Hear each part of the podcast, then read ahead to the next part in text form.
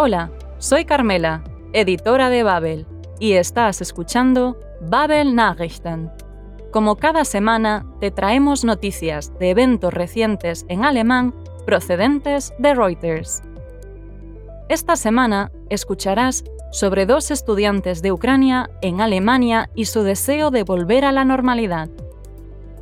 También escucharás acontecimientos recientes sobre las leyes de armas en Estados Unidos y sobre el uso de robots en la industria alimentaria.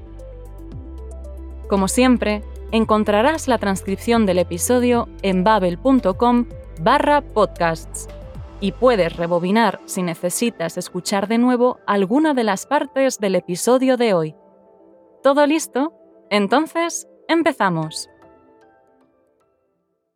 Estar lejos de tu familia es siempre difícil, pero es especialmente complicado cuando esto se debe a que has tenido que dejar un país en guerra. Escucharemos a Ana, una estudiante ucraniana en Alemania, que trata de hablar con su familia por teléfono cada día. A pesar de su preocupación, ella intenta mirar hacia adelante, nach vorne zu y su único deseo es que termine la guerra para poder regresar a casa. Otro estudiante ucraniano, Georgi, está agradecido por la ayuda humanitaria, pero se pone un poco reflexivo en relación a la política alemana. Aber etwas nachdenklich wird er im Zusammenhang mit der deutschen Politik schon. Oficialmente, la ONU ha registrado más de 5 millones de refugiados desde el comienzo de la guerra. Offiziell haben die Vereinten Nationen über 5 Millionen Geflüchtete aus der Ukraine seit dem Ausbruch des Krieges registriert, con alrededor de 800.000 tan solo en Alemania. Ana y Georgi son dos de los muchos, sin zwei von sehr vielen, que esperan retornar a la normalidad en Ucrania pronto. Escuchémoslos.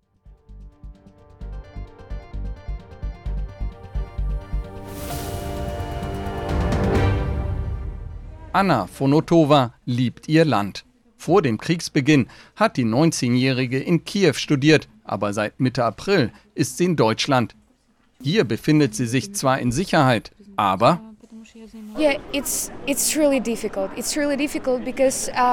es ist wirklich schwierig, denn vor der russischen Invasion studierte ich in Kiew.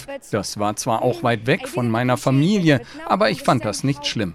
Jetzt verstehe ich, wie wichtig es ist, bei Ihnen zu sein. Und wir versuchen jeden Tag 30 Minuten oder eine Stunde zu sprechen, nur um uns alles zu erzählen. Und wir wissen nicht mal, ob es vielleicht das letzte Telefonat sein könnte. Deshalb ist es wirklich wichtig für uns, in Kontakt zu bleiben.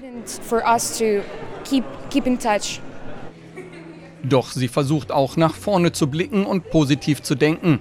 Jedoch kann niemand voraussagen, wie lang die Gefechte in ihrem Heimatland noch weitergehen werden. Mein einziger Wunsch ist, dass der Krieg endet. Ich weiß aber nicht wie. Natürlich soll die Ukraine gewinnen und das so bald wie möglich, weil alle, die in Europa verteilt sind, nach Hause wollen, zurück zu ihren Familien, in ihre Häuser. So wie ihr geht es vermutlich vielen ukrainischen jungen Leuten, die geflohen sind. Hilfe kommt durch Personen, die schon länger in Deutschland leben, so wie Georgi Solomanchuk, der seit September 2021 da ist. Er war als Erasmus-Student gekommen. Er ist zwar sehr dankbar, aber etwas nachdenklich wird er im Zusammenhang mit der deutschen Politik schon. Also es gibt zwei Bereiche. Ich würde sagen, dass in humanitarischer Aspekt Deutschland macht wirklich viel äh, und genug, also mit unseren Flüchtlingen, aber in militärischer Hilfe, ich glaube, Deutschland macht nicht genug. Offiziell haben die Vereinten Nationen über 5 Millionen Geflüchtete aus der Ukraine seit dem Ausbruch des Krieges registriert. Fast 800.000 davon in Deutschland. Anna Fonotova und Georgi Solomanchuk sind daher zwei von sehr vielen, die einfach nur hoffen, bald ihr normales Leben in der Ukraine wieder fortsetzen zu können.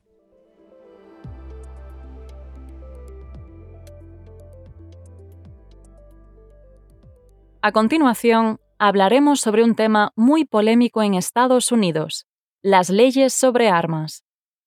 El Tribunal Supremo ha revocado, o gekippt, una ley del estado de Nueva York que restringe el derecho a portar armas bajo ciertas circunstancias, das unter bestimmten Umständen das Recht auf Waffenbesitz einschränkt. Hasta ahora, para obtener un permiso para llevar un arma oculta en público, había que demostrar una necesidad concreta de autodefensa, eine konkrete Notwendigkeit zur Selbstverteidigung. El Tribunal Supremo, sin embargo, decidió que esa ley viola el derecho constitucional de portar armas en Estados Unidos, gegen das in den USA verfassungsrechtlich verbriefte Recht auf Waffenbesitz verstößt. En el mismo día de la sentencia, el Senado de Estados Unidos aprobó una ley bipartita contra la violencia causada por las armas, ein überparteiliches Gesetz zum Schutz vor Waffengewalt. La opinión pública del país está fuertemente dividida sobre el control de las armas de fuego. Los tiroteos masivos y ataques continúan avivando el debate sobre el endurecimiento de las leyes. Escuchemos.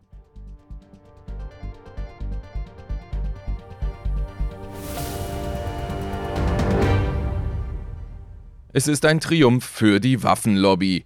Das oberste Gericht der USA hat ein Gesetz des Bundesstaates New York gekippt, das unter bestimmten Umständen das Recht auf Waffenbesitz einschränkt. In New York musste bisher für die Erlaubnis, in der Öffentlichkeit verdeckt Waffen tragen zu dürfen, eine konkrete Notwendigkeit zur Selbstverteidigung nachgewiesen werden. Die Entscheidung des Supreme Court vom Donnerstag ist das wichtigste Urteil seit mehr als zehn Jahren zum Thema Waffenrecht die Supreme Court-Richter entschieden, dass das New Yorker Gesetz gegen das in den USA verfassungsrechtlich verbriefte Recht auf Waffenbesitz verstößt. Ebenfalls am Donnerstag verabschiedete der US-Senat erstmals seit Jahrzehnten wieder ein überparteiliches Gesetz zum Schutz vor Waffengewalt. In der Frage der Waffenkontrolle sind die USA zutiefst gespalten. Massenschießereien und Amokläufe lösen immer wieder Diskussionen über eine Verschärfung der Gesetze aus.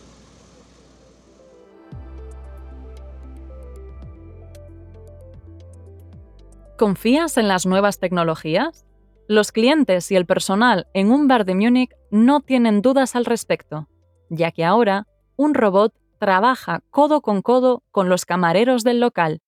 Julia Gahn, una camarera, dice que el robot nimmt uns sehr viel ab, nos quita mucho trabajo. El camarero metálico es rápido, sus dos brazos robóticos se mueven con agilidad en el aire.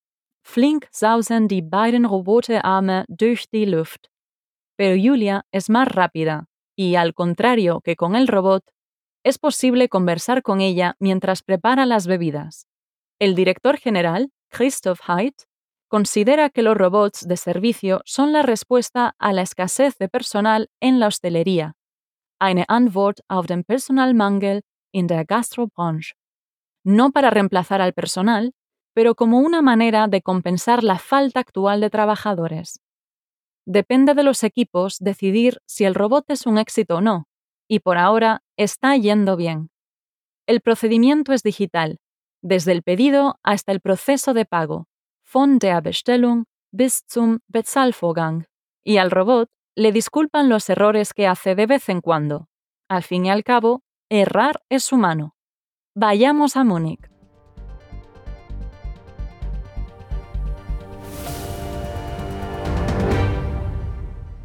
Noch ein bisschen Minze dazu, gut durchmixen und dann ist er auch schon fertig. Der klassische Mojito mit Limette und viel Rum. Gar nicht so klassisch war aber die Zubereitung des Cocktails. Denn hier war kein Bartender am Werk, sondern ein Roboter. Der besteht aus zwei Roboterarmen und kommt eigentlich aus der Automobilindustrie. Hier in München in der Sausalitos Bar soll er das Personal unterstützen und ist laut Bartenderin Julia Rahn höchst willkommen. Also ich finde ihn eigentlich ganz angenehm. Es nimmt uns schon wirklich sehr, sehr viel ab. Flink sausen die beiden Roboterarme durch die Luft und produzieren einen Cocktail nach dem anderen. Noch flinker ist natürlich Bardame Julia. Mit ihr können sich die Gäste nebenbei auch noch unterhalten. Für Geschäftsführer Christoph Heid sind Service-Roboter eine Antwort auf den Personalmangel in der Gastrobranche. Nein, die Angst um den Arbeitsplatz besteht nicht, weil wir in einer Branche sind, die äh, sehr unter Personalknappheit leidet. Das heißt, wir würden ja sehr gerne äh, viele Mitarbeiter einstellen, wenn Leute denn bereit wären, wieder in der Gastronomie zu arbeiten. Das heißt, hier ist ganz klar, am Schluss die Entscheidung, ist das ein Erfolg, was wir hier tun oder nicht, abhängig davon, was die Teams uns erzählen. Und es stehen genauso viele Mitarbeiter hinter der Bar, äh, wie es vorher war.